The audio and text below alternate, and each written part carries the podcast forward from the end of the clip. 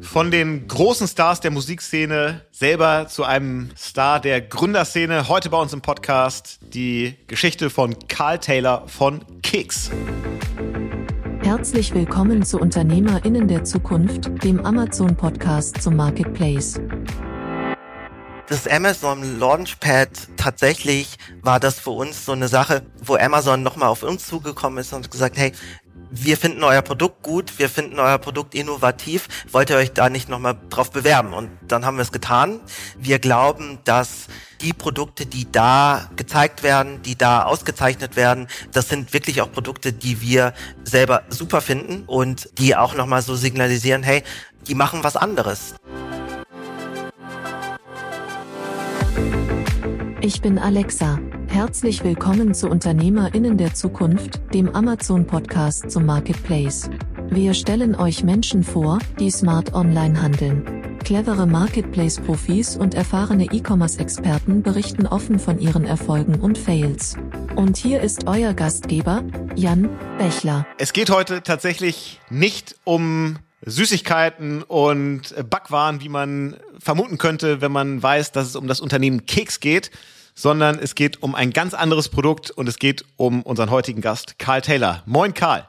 Hey, Jan. Wie geht's? Servus. Ja, gut, danke. Wir erwischen dich, glaube ich, habe ich schon im Vorgespräch mitbekommen, in München gerade. Tatsächlich in einem physischen Ladengeschäft, das ihr betreibt. Das ist richtig, ja? Ja, tatsächlich, tatsächlich. Also ich bin in unserem Büro und unser Büro hat auch noch einen Laden, ja. Wir nennen das unser, unseren kleinen Kekstore, unseren, äh, unseren Showroom, wo wir tatsächlich mit unseren Konsumenten, mit allen Bewohnern hier in Heidhausen halt einfach in Kontakt treten und das ist super wertvoll.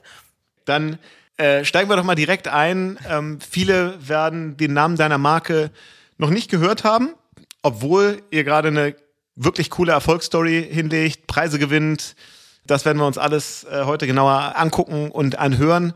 Aber mal in a nutshell, was ist und was macht Keks? Ja, Jan, also Keks ist ein Kinderaudiosystem, äh, wo Kinder ihre Hörspiele und ihre Musik selbstständig steuern können, indem sie kleine Kekse-Chips, deshalb äh, heißt es ja auch Keks, kleine Audio-Chips, äh, selbstständig in einen Hörer äh, platzieren und äh, ja, dadurch ihre Musik und ihre Hörspiele selbstständig steuern können. Ähm, wer vielleicht die, die Tonys Box da draußen kennt, ähm, das ist so dieses gleiche haptische System. Kinder wollen einfach, wenn sie jung sind, ihre Musik und ihre Hörspiele selbstständig steuern. Deshalb ist dieses Tony-System so erfolgreich. Und wir haben so unsere Nische erkannt, gerade unterwegs zu sein. Ähm, erfordert dann doch sowohl von den Eltern äh, als auch von den Kindern ist es oftmals eine Herausforderung. Und deshalb dort einfach eine Alternative zu den Handys zu geben. Deshalb haben wir Keks. Okay, verstanden. Die Tony Box hatten wir ja auch schon hier im Podcast zu Gast. Auf jeden Fall eine super Erfolgsgeschichte, die euch vielleicht ja hier und da auch so ein bisschen Inspiration gegeben hat. Dazu werden wir dich gleich noch ein bisschen fragen. Äh, fangen wir mal weiter vorne an. Äh, ich habe es eben in der Anmoderation schon gesagt. Eigentlich dein Leben waren Stars und Sternchen und der rote Teppich der Musikbranche. Du hast mal gearbeitet bei Sony Music, richtig? Ja, genau, genau. Da, also ich komme ursprünglich aus Frankfurt und habe da BWL und VWL studiert und ähm, war danach kurz in Hamburg bei Gründer und Jahr und bin dann 2005 äh, zu Sony und äh, habe da klassisch angefangen so im ja, im, im Produktmanagement. Äh, erst kleinere Künstler gearbeitet. Äh, als Produktmanager muss man wirklich alles Mögliche machen, von Fotoshootings, Videodrehs etc. pp, Marketingkampagnen.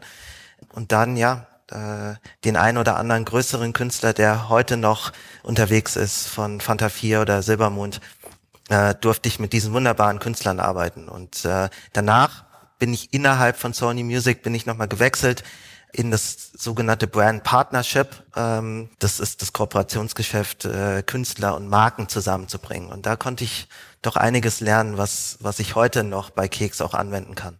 Okay, also du kennst die Entertainment-Branche und vor allem die Audiobranche äh, jetzt schon seit ja, mehr als 15 Jahren ja. und hast dann die Seiten gewechselt vom Angestellten zum Unternehmer. Wie ist das vonstatten gegangen? Wie hast du so auch vielleicht Wandel in der Unterhaltungsindustrie, so in der, in der Audioindustrie erlebt. Ich vermute mal, als du angefangen hast, war ja wahrscheinlich noch die CD so das dominierende Medium. Dann irgendwann der Wechsel zu MP3. Ähm, vielleicht erzählst du mal, wie du das so erlebt hast, so diesen Medienwandel und wie es dann am Ende schlussendlich ähm, bei Keks gelandet ist. Hm. Da ist relativ viel drin in dieser Frage, aber ähm, eigentlich bin ich ein Kassettenkind. Dann in der Sony-Zeit ist natürlich die CD war noch omnipräsent. Dann kamen gerade die Downloads auf und dann noch sehr viele Codecs. Also äh, Amazon, äh, Amazon gab es damals so in dieser Form noch nicht, aber Apple, Sony, die hatten alle ihre eigene Download-Struktur. Raubkopien waren ein großes Thema. Ähm, zu der Zeit war das Physische, also das Physische einfach noch äh, omnipräsent und da hat man nochmal einen ganz anderen Bezug zur Musik gehabt. Dann kamen die Downloads und dann kam dann irgendwann mal das Streaming und äh, ja, du sagst es, 15 Jahre und in diesen 15 Jahren quasi von einer sehr physisch getriebenen Industrie, einer Medienindustrie, das gilt ja auch für Film, hin zu einem kompletten Streaming. Heutzutage hat man Plattformen von Amazon auch, aber Disney Plus etc. pp, die die Plattformen halt anbieten und man hat einen anderen Bezug zu zu den Medien und das führt eigentlich zu einer ganz guten Brücke, äh, nämlich zu dem physischen, zu diesem Tangibility, wie wir bei Keks sagen, was extrem wichtig ist. Also die Idee zu Keks ist ja entstanden, wo ich mir gedacht habe, okay, Karl, ähm, früher saßt du auf der Rückbank und hast Kassetten gehört oder hast Gameboy gespielt oder wie auch immer. Und äh, das wieder den Kindern zu ermöglichen, das ist wirklich eine Sache, die wir bei Keks einfach vorantreiben wollen, nämlich das Haptische äh, mit in die Unterhaltung reinzubringen. Ja, ist ja interessant, weil wenn ich jetzt so drüber nachdenke, die Jahre, die du in der Musikindustrie verbracht hast, von außen betrachtet würde ich sagen, die sind ja jetzt nicht besser geworden, weil eigentlich so das sehr profitable, attraktive CD-Geschäft immer weiter durch legale und illegale Downloads irgendwie abgelöst wurde. Wahrscheinlich nicht das, wo man dann unbedingt mehr Geld mit verdient hat. Und dann so einen Weg zu finden, in dem man das wieder haptisch macht, was eigentlich ja schon verloren war, finde ich eine, eine interessante Entwicklung. Als du auf diese Idee gekommen bist, also hast du das selber aus dem Use Case so erlebt, bist du Vater? Hast du Kinder, denen du das ermöglichen wolltest? Oder genau. was war für dich so das Problem, das du gesehen hast? Ja, genau so war's. Ähm, die Idee zu Keks ist tatsächlich entstanden auf einer Autofahrt. Ganz klassisch. Ähm, ich habe drei Kinder und ich war damit mit meiner Tochter unterwegs. Die war damals zweieinhalb, knapp drei. Und wir, Frankfurt, München, bestimmt 20 Mal Backe, Backe, Kuchen gehört auf dieser Fahrt und ich mir so gedacht, okay, genau das, was ich gerade eben sagte, okay, zwei Sachen. Warum hast du deine Tonys Box nicht dabei, lieber Karl? Ähm, weil deine Tochter liebt das Produkt. Und dann ist mir halt eingefallen, ja, naja, unterwegs nehme ich das Produkt halt nicht mit, aus diversen Gründen. Ähm, schade eigentlich, ich habe mich geärgert. Und das Zweite ist, ich war, wie gesagt, äh, jemand, der immer mit dem Gameboy oder mit, mit dem Walkman unterwegs war, als ich selber klein war. Und diese Erfahrung, äh, die haben die kleinen Kinder heutzutage gar nicht mehr. Sie haben, sie haben oftmals einfach ein Handy von den Eltern und ähm, werden dann sehr oft frustriert, wenn mal ein Funkloch ist oder wenn äh, wenn sie dieses Produkt halt einfach nicht ordentlich bedienen können. Und ja, so ist die Idee zu Kicks entstanden während der Autofahrt und ich mir dachte, okay, es muss doch irgendwas geben, wo man unterwegs, wo Kinder ihre Musik und ihre Hörspiele einfach selbstständig steuern können. Und ich wollte zu Amazon gehen bei meinen Eltern in Frankfurt und das einfach bestellen. Ich dachte wirklich, es gibt schon aber es gab es nicht. Und es gab es in Deutschland nicht. Und es gab es äh, eigentlich äh, nicht nur eigentlich, sondern weltweit nicht ein solches System. Und das das war so dieser Heureka im Moment, wo ich dann zu meinem Gründungspartner Aiden Muma gegangen bin, der auch Vater ist. Und das ist es halt. Also alle Eltern verstehen diese Thematik, ähm, dass man mit Kindern gerade unterwegs Lösungen braucht, damit sie sich beschäftigen können. Und er hat es gleich verstanden. Und äh, ja, von da aus äh, haben wir dann, sind wir dann in die nächsten Schritte gegangen. Die würde ich gerne mal ein bisschen genauer verstehen, weil es ist ein Standalone-Kopfhörersystem, wo ich Kekse austauschen kann, um verschiedene Hörspiele zu hören. Das ist jetzt ja ein Hardware Technologieprodukt. Das ist ja nichts, was du vorher gemacht hast. Du hast eben erwähnt, es gibt einen, ähm, einen Mitgründer. Kommt der aus dem Bereich? Oder wie habt ihr euch diese Kompetenz aufgebaut, auf einmal in die Hardwareentwicklung zu gehen? Ja, das ist eine super Frage. Also, ähm, und es ist auch eine Sache, die manchmal, ja, manchmal begegnen sich einfach Menschen along the way. Aiden und ich äh, kennen uns tatsächlich durch unsere Frauen. Also unsere unsere Frauen sind sind gut befreundet, sind Travel Buddies. Aiden kommt, ist Industriedesigner und hat einfach wunderbare Erfahrungen schon sammeln dürfen, was Produkt angeht, was elektronisches Produkt angeht. Er hat einen asiatischen Background, das heißt, er kann auch Mandarin und da kommen Kompetenzen seinerseits äh, bringt er rein in die Company, die die die sehr sehr stark sind und sehr sehr wertvoll und die sich sehr gut ergänzen mit den Sachen, die die ich reinbringe, was das Lizenzgeschäft angeht, was Vertrieb und Marketing angeht. Und er hat, er hat tatsächlich das Produkt designt. Ähm, er hat einen eigenen 3D-Drucker. Das ist das erste Mal damals, dass ich überhaupt so einen 3D-Drucker mal gesehen habe. Und da haben wir die ersten Prototypen selbst in München gemacht und äh, sind dann damit auch losgezogen und haben dann die ersten Keksfreunde, wie sie nennen, eingesammelt, ersten Lizenzgeber, die ersten Vertriebspartner und ähm, haben dann auch die ersten Awards gewonnen. Dann ging alles nach und nach. Wie lange hat das so gedauert von Idee bis erster funktionsfähiger Prototyp? Das hat ungefähr ein halbes Jahr gedauert, tatsächlich. Ein halbes okay. Jahr. In der Zeit habt ihr das aber parallel gemacht zu bestehenden Jobs oder ja. seid ihr sofort all in gegangen und habt gesagt, das nee, muss also, klappen, raus aus den Jobs? Äh, tatsächlich, äh, ich war noch äh, im Job, wo ich äh, die ersten Skizzen mir überlegt habe, wie kann sowas überhaupt aussehen. Aiden war selbstständig, war damals schon selbstständig, das heißt, er, er, er konnte da sehr, sehr viel mehr Zeit auch in das Design etc. entwickeln und habe das auch richtig vorangetrieben. Ähm, und dann war irgendwann mal der Moment, wo wir gesagt haben, okay, das, das ist es jetzt. Dann haben wir ähm, die Firma gegründet, damals noch als UG.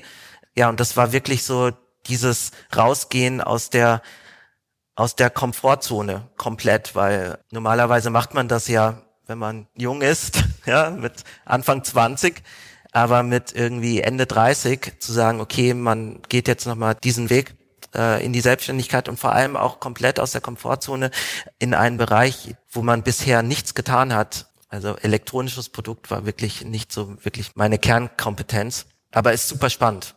Warum? Weil es wirklich auch eine Lösung ist und eine Sache, hinter der wir halt einfach hier im Team komplett stehen. Wie lange ist das jetzt her, dass du aus dem Job rausgegangen bist? Seit wann macht ja, ihr das Vollzeit? Drei Jahre. Drei okay. Jahre. Und in den drei Jahren, was ist so passiert? Du hast es eben schon so im Nebensatz gesagt. Äh, wir haben angefangen, Awards zu gewinnen. Ähm, vielleicht erzählst du da mal so ein bisschen, was ihr da so gewonnen habt und wie das vielleicht auch dem Business hilft. Aber daran auch anschließend, wie groß ist denn Keks heute?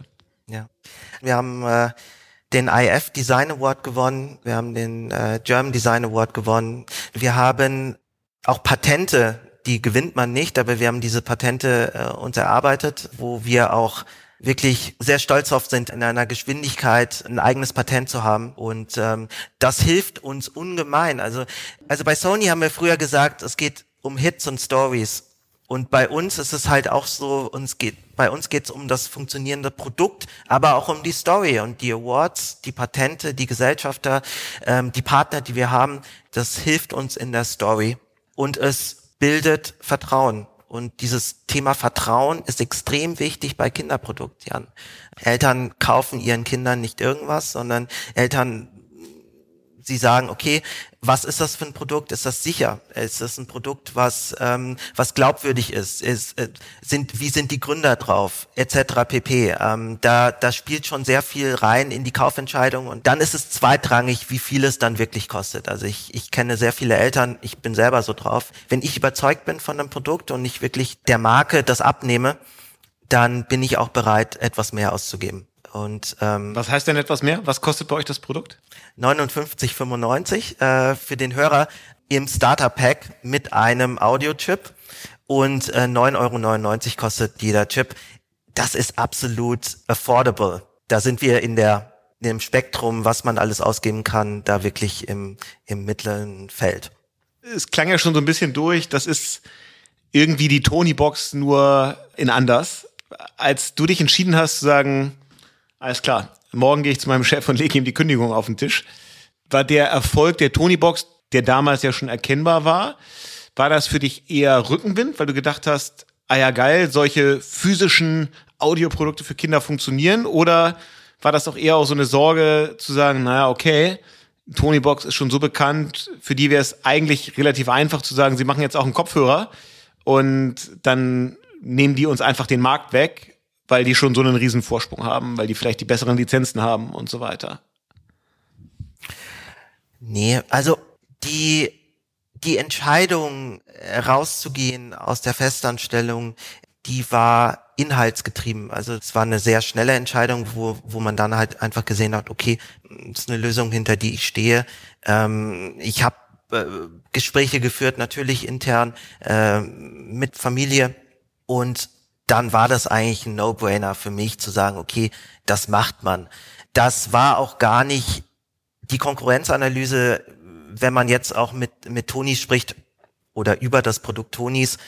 Ich sehe es einfach so, dass dieses Produkt uns bestimmt den Weg geebnet hat, aber wir unsere komplett eigene Nische gefunden haben. Also es ist schon, also mein Gründungspartner Aiden spricht von einem Pivot. Man sieht etwas, was funktioniert, aber man geht in einen anderen Bereich und so ähnlich. Also wir vergleichen uns so ein bisschen mit mit dem Gameboy früher. Ähm, es gab ja den Super NAS. Ähm, die, äh, die Konsole zu Hause und wenn man die mal vergleicht, okay, die Konsole zu Hause ist der ist die Tonys Box, aber wir sind der Gameboy ähm, Keks und äh, so ähnlich sehen wir das. Okay, ja, verstanden.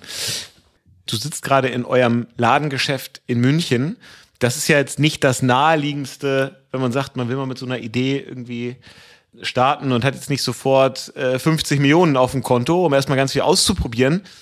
Was sind so eure Vertriebskanäle? Ja, also wir arbeiten äh, mit einem wunderbaren Vertrieb in Hamburg zusammen, der Edel, und wir sehen schon die Vertriebsstrategie war von Anfang an zu sagen, okay, wir sind ein haptisches Produkt, das heißt, dieses Produkt muss man auch mal in die Hand nehmen, das Produkt muss man auch mal äh, testen können. Ähm, das heißt, für uns war sowohl die super Möglichkeiten, die die digitalen Plattformen bieten, Amazon, natürlich in, in vorderster Front, um das Produkt zu kommunizieren, ähm, weil da kann man um einiges mehr erklären, weil wir unsere Inhalte über Videos, über Fotos etc. pp, das kann man so am POS gar nicht machen. Auf der anderen Seite hat der stationäre Handel natürlich den Vorteil, dass du das Produkt einfach mal in die Hand nehmen kannst. Das heißt, ähm, deshalb fahren wir da sehr gut zweigleisig.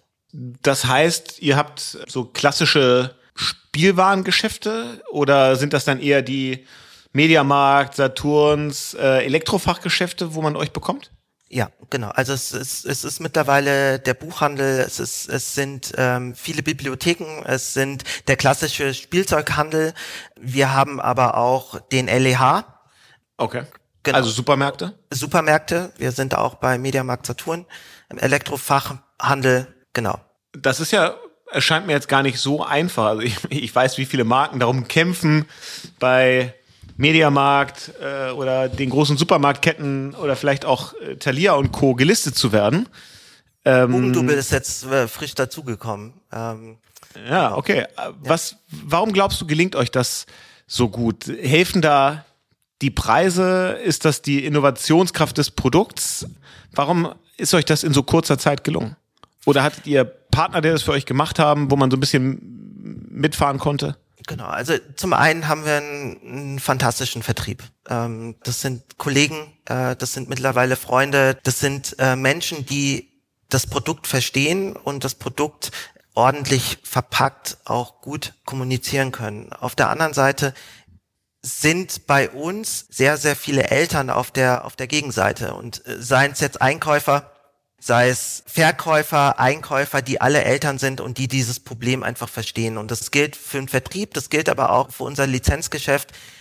Wenn man es einmal verstanden hat, was wir anbieten, ist man dann doch eher gewillt, es auch einzukaufen und, und glaubt einfach dann auch an den Erfolg. Wie viel von eurem Geschäft findet denn online und wie viel offline statt? Es ist ungefähr 50-50. Okay, und online ist dann der eigene Webshop äh, der dominierende Kanal oder die Online-Plattformen eurer Retail-Partner oder also Amazon oder Amazon, Amazon, Amazon spielt, spielt da einfach eine ganz, ganz große Rolle. Danach kommen die anderen Partner. Genau. Unser eigener Store ist derzeit noch etwas schwächer, aber das, das kommt einfach dadurch, dass wir noch nicht so bekannt sind und ähm, da bekommen wir aber jetzt immer mehr Druck drauf.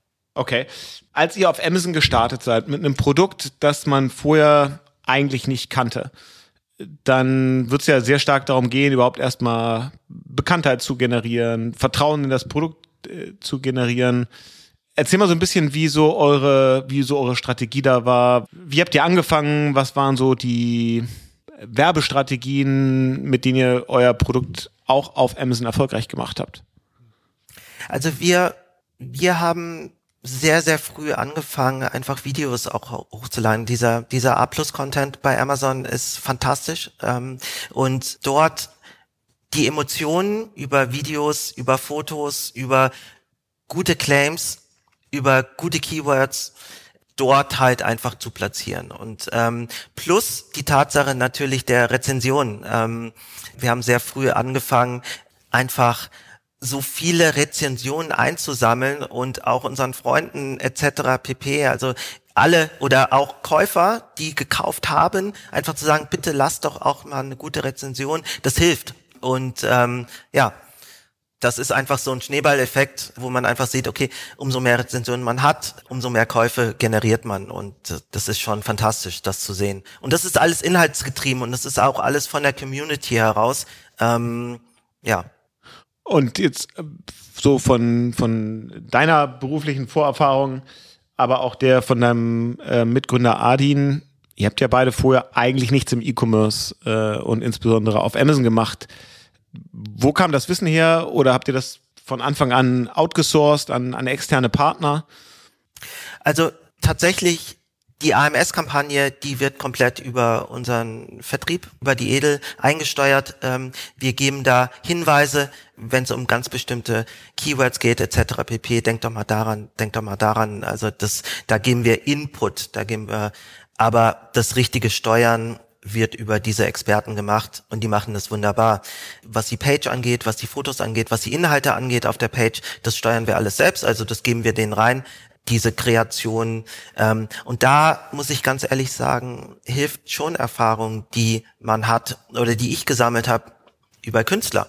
Ähm, wenn man sich die Künstlerseiten anguckt, auch bei Amazon, was neue Alben angeht, dann ist da immer das neueste Video drauf von den Künstlern, Statements, Shoutouts etc. pp. Äh, die haben wir immer aufgenommen, auch bei Sony. Und das ist vielleicht auch nochmal was, ja, dieses Wissen da einfach mitzunehmen als Produktmanager, was man da alles gemacht hat jetzt für dieses ja. Produkt. Und ihr habt euch ja als so, ich sag mal so als als äh, Beschleuniger habt ihr euch ja entschieden äh, für das Amazon Launchpad. Mhm. Vielleicht für die HörerInnen, die das nicht kennen, was sich dahinter verbirgt. Mal so ganz grob zusammengefasst, was ist das? Was hat euch davon überzeugt, euch dafür zu bewerben? Und was hat es euch im Nachhinein gebracht? Also das Amazon Launchpad tatsächlich war das für uns so eine Sache, wo Amazon nochmal auf uns zugekommen ist und gesagt, hey, wir finden euer Produkt gut, wir finden euer Produkt innovativ, wollt ihr euch da nicht nochmal äh, drauf bewerben? Und dann haben wir es getan. Ähm, wir glauben, dass die Produkte, die da gezeigt werden, die da ausgezeichnet werden, ähm, das sind wirklich auch Produkte, die wir selber super finden und die auch nochmal so signalisieren, hey, die machen was anderes. Die, die, das ist jetzt nicht das Standard, eine Standardmarke, ähm, sondern das ist vielleicht auch mal was anderes, eine andere Marke, die man, die man so noch nicht kennt. Also einfach diese Newcomer-Produkte. Genauso nochmal die der Transfer zu zur Musikindustrie, der Newcomer, der der das coole, das eckige, das edgige, das dann nochmal zu finden. Deshalb fanden wir das ganz interessant und natürlich Amazon als große Marke. Da, wenn sie eine Award machen, dann wollen sie da dabei sein. Aber das Amazon Launchpad ist ja mehr als ein Award. Ihr seid dann nun ausgezeichnet worden als bestes, glaube ich, regionales oder nationales Produkt. Nationales. Im Rahmen Produkt, des, ja. des Amazon Launchpads. Aber beschreibt nochmal so die Services, äh, die Vorteile, die ihr aus dem Programm wirklich gezogen habt, so für die operative Exzellenz, also die euch wirklich geholfen haben, das Tagesgeschäft besser zu machen? Ja, also tatsächlich ähm, unser unser Marketplace, der steht so noch nicht. Also der wird jetzt erst aufgesetzt. Das heißt, ich kann dir jetzt erst, ich kann dir noch nicht sagen, ähm, welche Benefits wir jetzt auch wirklich dann auch verkaufstechnisch ziehen werden, sondern wir merken aber an den Amazon-Verkäufen, seitdem die ähm, News raus ist, die gehen nach oben. Aber jetzt nicht im Marketplace, sondern ganz normal in unserem Vendor-Shop auf Amazon. Also wir merken okay. schon, dass die Resonanzen sind fantastisch und man klickt mehr auf unser Produkt. Also bisher seid ihr tatsächlich Vendor und das, sind Vendor, äh, genau. das 3P Seller Business über den Marketplace, das baut ihr jetzt erst auf. Genau, genau. Okay, verstanden.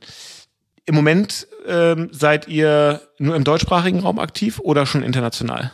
Im deutschsprachigen Raum. Für euch ist es ja wahrscheinlich auch würde ich mir jetzt mal so herleiten, ein Stück weit komplizierter zu internationalisieren, weil es eben nicht nur darum geht, wie kriege ich mein Produkt denn auch nach Frankreich oder Spanien oder Polen verschickt und wie kriege ich vielleicht meine Produktdetailseiten und meine Advertising-Kampagnen übersetzt. Da würde ich sagen, haben wir hier im, im Podcast schon von vielen Unternehmern und Unternehmerinnen gehört, wie sie das so machen. Bei euch gibt's ja eine weitere Komplexität und das sind die Lizenzen. Ihr braucht ja auch Content, der dann für die anderen Länder verfügbar ist. Ja, genau. So ist es. Also einige Titel, die wir haben, sei es jetzt Barbie als einer äh, von Mattel, äh, das gibt sicherlich auch in anderen Sprachen und äh, da ist der Weg dann nicht so weit. Ähm, aber tatsächlich ist es so, dass wir dass wir dann die Gespräche führen werden in den einzelnen Ländern, um diese Lizenzen dann auch zu bekommen in den verschiedenen Sprachen, natürlich. Ja. Ja. Also es ist das keine große Hürde, es ist keine große Hürde. Also das will ich, also es ist keine große Hürde. Man hat eh schon Rahmenverträge und dann müsste man dann mit den Verlagen, die teilweise auch international agieren, dann halt einfach diesen Vertrag dann entsprechend erweitern. Okay, aber ihr habt ja doch dann so, wahrscheinlich sind das irgendwie sprungfixe Kosten, weil für jedes Land, jeden neuen Sprachraum dann doch einfach nochmal Lizenzkosten gezahlt werden müssen. Ja, klar. Ist das 100% fremder Content oder fangt ihr auch schon an, eigene Figuren aufzubauen, eigene Geschichten zu erzählen, um nochmal so in der Wertschöpfungskette eine Stufe weiter selber zu besetzen? Absolut. Also wir haben direkt angefangen, eine eigene Marke aufzubauen, nämlich die Cookie Crew. Das sind die Keks Originals. Das sind vier Freunde, die durch die Cookie Crew Welt äh, reisen und anderen anderen Freunden helfen. Da haben wir jetzt einige Geschichten selber bereits produziert in unserem Studio. Ähm, wir haben auch unseren eigenen Verlag, das heißt, wir verlegen diese Produkte auch selber ähm, gemeinsam mit der BMG. Ja, tatsächlich ist das einer unserer Ideen, dass wir immer mehr eigenen Content auch selber herstellen. Natürlich, ähm, weil dann können wir ihn genauso herstellen, wie wir es auch wollen, um die Kinder einfach und die Konsumenten am besten einfach zu servicen. Natürlich. Das ist, das ist, ist zum einen eine finanzielle Geschichte, aber vor allem auch eine inhaltlich getriebene. Also wir, es gibt einige Ideen, die wir einfach haben und einigen wo wir den Content einfach nicht finden. Sei es jetzt zum Beispiel im Educational-Bereich, also Lerninhalte, ähm, die wir halt einfach selber einfach her herstellen wollen, die wir so im Markt so noch nicht gefunden haben. Genau. Mhm. Wer ist denn eigentlich euer Kunde? Also wer trifft die Kaufentscheidung? Ist das das Kind, das so ein bisschen quengelt und sagt, ich möchte eine neue? Sind das die Eltern, die sagen, ah ja, das ist super, habe ich immer wieder ein Geschenk für Weihnachten, Ostern, Geburtstag, äh, Zeugnis, was auch immer es so für Anlässe gibt? Sind das eher Oma, Opa, Freunde, die es mitbringen, wenn sie das Kind besuchen kommen? Weil das bedingt ja auch so ein bisschen auf, wie ihr eigentlich auch euer Marketing ausrichtet. Das ist eine gute Frage. Ähm, die wird uns oft gestellt. Ich, ich sage immer wieder, es sind eigentlich beide. Es ist zum einen das Kind, was erstmal emotionalisiert wird, also von von den Kindern, die hier einfach reinlaufen und uns sagen, hey, endlich kann ich alles selber steuern und bin nicht mehr abhängig von, von einem Telefon von meinen Eltern und freuen sich richtig. Ähm, aber es sind auch die Eltern, die uns sagen, hey, jetzt habt ihr wirklich eine Lösung. Und ähm, das heißt, es sind beide. Letztendlich kaufen tun's die Eltern, weil wir Kinder targeten gerade von drei bis sieben. Da haben jetzt die wenigsten sechs, siebenjährigen die Budgets bereits in den Laden zu gehen und es selber zu kaufen. Es sind dann letztendlich die Mütter, äh, die Väter, die bei uns natürlich einkaufen. Aber getriggert durch die Kinder, die es im Kindergarten oder in der, in der Schule ähm, halt einfach mitbekommen, dass ihre Freunde das haben und es halt auch haben möchten. Okay, also ich, ich kann mich noch erinnern, wie ich so als, weiß ich gar nicht, acht, neun, zehnjähriger immer in das Spielwarengeschäft bei uns ums Eck gegangen bin, um da mir, weiß ich gar nicht, drei Fragezeichen, TKKG, äh, fünf Freunde Kassetten zu kaufen. Ja. Deswegen hätte ich so die Vermutung gehabt, dass so ab einem gewissen Punkt, wenn dann auch Taschengeld und so verfügbar ist, wahrscheinlich auch Kinder die Zielgruppe werden. Ja. Ähm, aber okay, verstanden. Also für die Chips, also da muss man vielleicht nochmal unterscheiden, ähm, Jan, zwischen Chips und Hörer. Also bei den Chips definitiv. Also auch hier bei uns im Store kommen die Kinder teilweise rein äh, nach der Schule und kaufen sich mal einen Chip ähm, für 10 Euro. Ähm, bei dem Hörer ist es dann ein bisschen was anderes. Woran verdient ihr eigentlich besser? Also man könnte jetzt ja sagen, klar, der Kopfhörer ist teurer, ist mehr Marge drauf, ist natürlich auch viel aufwendiger zu produzieren.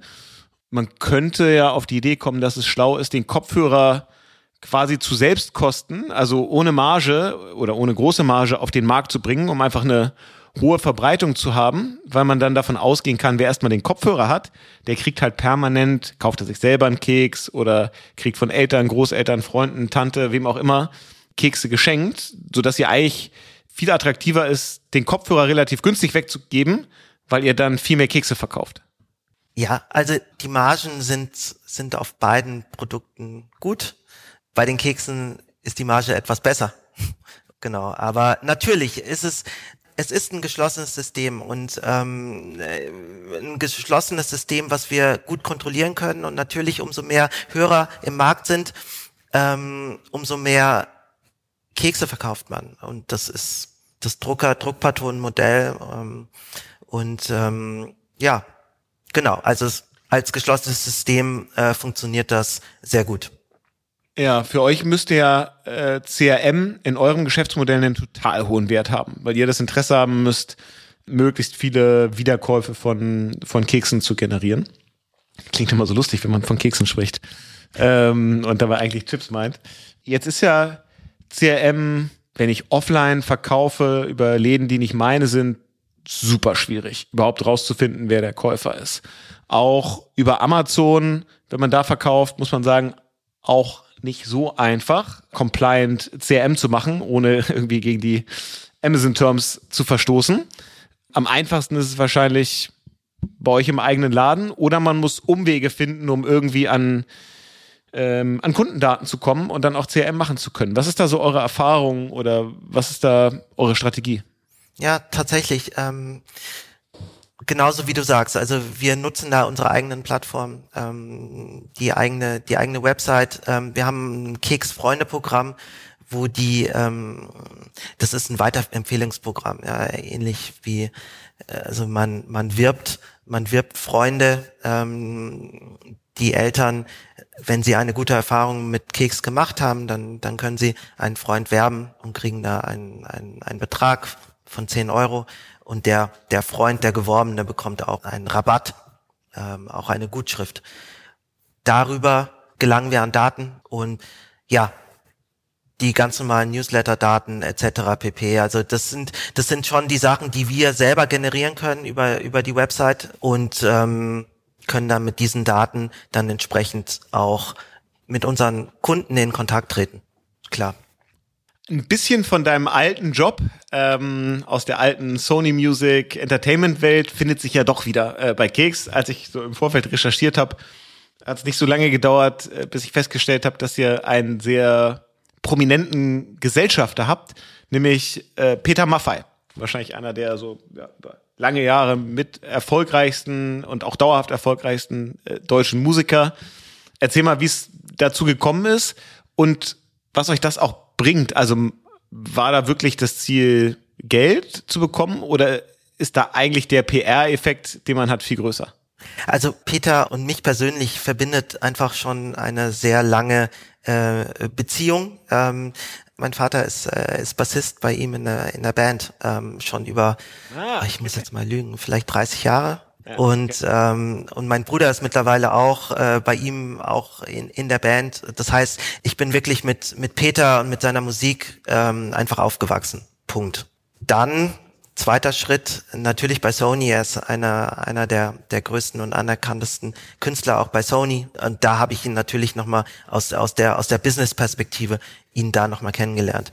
Dann äh, haben wir mit einem mit einem Kollegen, damals Kollege, äh, dann Freund geworden, der Daniel Maurer, ähm, mit ihm gemeinsam sind wir an Peter rangetreten mit dieser Idee und und auch da nochmal lieber Jan, Jan äh, Peter ist Vater geworden zu dieser Zeit nochmal von der wunderbaren Anouk und er hat dieses Problem was wir hier lösen mit Keks dann auch erkannt. Das heißt, auch da ähm, war es dann auch, jetzt mal unabhängig von der familiären Beziehung, die wir zueinander haben, war es dann auch einfach eine Entscheidung. Er hat diese Lösung erkannt und er wollte da dabei sein. Und was uns vor allem freut, Aiden und mich, dass wir wirklich eins der ersten Themen waren, wo Peter dann auch gesagt hat, okay, da ist er dabei, weil er ist nicht dieser klassische Investor oder VC oder wie auch immer, sondern er, er hat dann einfach gesagt, okay, er findet es gut, er möchte diesen, diese Jungs unterstützen. Und äh, neben der Tatsache äh, der finanziellen Unterstützung ähm, ist er halt auch einfach inhaltlich dabei. Ja? Also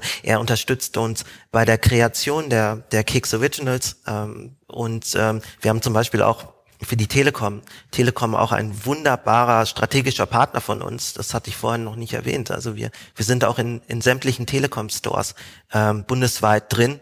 Haben wir ein eigenes Hörspiel von Tabaluga ähm, neu aufgenommen. Und da hat uns Peter auch wunderbar geholfen. Das heißt, das neben der Tatsache, dass er Investor ist, ist er auch Gesellschafter und auch einfach ein wunderbarer Keksfreund. Ja. Und das hilft uns, um, um auf, auf deine letzte Frage zu, zu antworten. Von der Story her hilft uns das natürlich ungemein. Ja, es ist ähm, ein, ein, ein Schwergewicht äh, und schafft auch einfach Vertrauen, Jan. Ja, also dieses Thema Vertrauen umgibt uns und beschäftigt uns immer mehr. Also die Kundenbeziehungen aufzubauen, schafft Vertrauen. Ein, ein Gesellschafter drin zu haben wie Peter Maffei, aber auch das Produkt immer stabil zu haben und ähm, eine gute Customer Service zu haben, das schafft halt auch Vertrauen. Also das sind alles so Punkte. Habt ihr noch, noch weitere Gesellschafter? Nein, bisher nicht. Okay. Das heißt, äh, ihr seid dann mit Ausnahme von Peter Maffei äh, bootstrapped und habt da jetzt auch erstmal nicht das Interesse dran, das zu ändern? Oder haben die Tonys schon mal angeklopft, äh, weil es würde natürlich so nahe liegen ähm, und es würde so gut zur Tonys Geschichte passen, euch da zum Teil der Familie zu machen? Ja. Also die Tonis haben da tatsächlich noch nicht angeklopft, aber wir äh, sind gerade in Gesprächen ähm, in einer Runde und ähm, weiß ich jetzt nicht, wann dieser äh, dieser Podcast rauskommt, aber vielleicht ist es ja bis dahin schon raus, äh, wer okay. wer neuer Gesellschafter also, ist. You never know. kurz bevor. You ja, never okay. know. Okay, okay, okay. Dann äh, bleiben wir gespannt und ähm, äh, irgendwann wirst du es uns nochmal erzählen. Zum Abschluss dieses Podcasts gibt's natürlich immer unsere Standardfrage. Wir wollen von unseren Gästen ja auch immer wissen, wie viel sie selber so auf Amazon kaufen. Wie viele Bestellungen hast du denn so im letzten Jahr getätigt? Boah, ich, ich, es, es sind, es sind echt viele. Also ich bin, ich bin wirklich ein Amazon Heavy User ähm, und es waren tatsächlich äh, 140. Wow, okay. Das ist ähm, glaube ich, schon das obere Ende eher hier äh, der Gäste. Und ich bin ganz beruhigt, dass es, dass es Leute gibt, die äh, mehr bestellen als ich. Dachte ich mal, gibt's gar nicht. das ist gut zu hören. Ähm, was ist denn für dich sonst so neben Amazon so dein Go-To-Online-Shop? Wo kaufst du sonst viel ein? Tats tatsächlich kaufe ich, äh, kaufe ich viel bei Adidas direkt. Äh, ich bin Marathonläufer und das, äh, da, gibt's, da gibt's so, so immer so ein paar Sachen, die kriegt man auch nur bei Adidas äh, im Online-Store. Genau. Und äh, ansonsten ähm, ja, also ich, ich bin schon noch jemand, der gerne einfach auch noch mal äh, links und rechts mal ähm, in die Läden reingeht direkt. Aber äh, Amazon, Amazon, Adidas, äh, online kaufe ich mir dann halt auch oft einfach auch Konzertkarten. Das mache ich auch gerne, jetzt vor allem nach Corona. Ähm, genau. Sehr gut. Karl, vielen Dank, dass du uns da so durchgeführt hast. Ähm, ich sag mal so, beim großen Vorbild Toni ist es irgendwann bis zum IPO, bis zum Börsengang äh, gekommen. Spätestens dann, wenn das bei euch soweit sein sollte, dann musst du unbedingt nochmal hier in den Podcast kommen, Ähm, ich finde, man spürt ganz stark, dass ihr da sicherlich erst am Anfang einer Reise seid, ähm, noch viel Wachstum in Deutschland und auch darüber hinaus vor euch habt. Und das werden wir weiter eng begleiten, da bin ich mir sicher. Vielen, vielen Dank, lieber Jan, für, für die Worte und äh, ja, und für die Einladung. Danke. Super. Bis zum nächsten Mal und danke, dass du dabei warst. Bis Dankeschön. ciao, ciao. Ciao.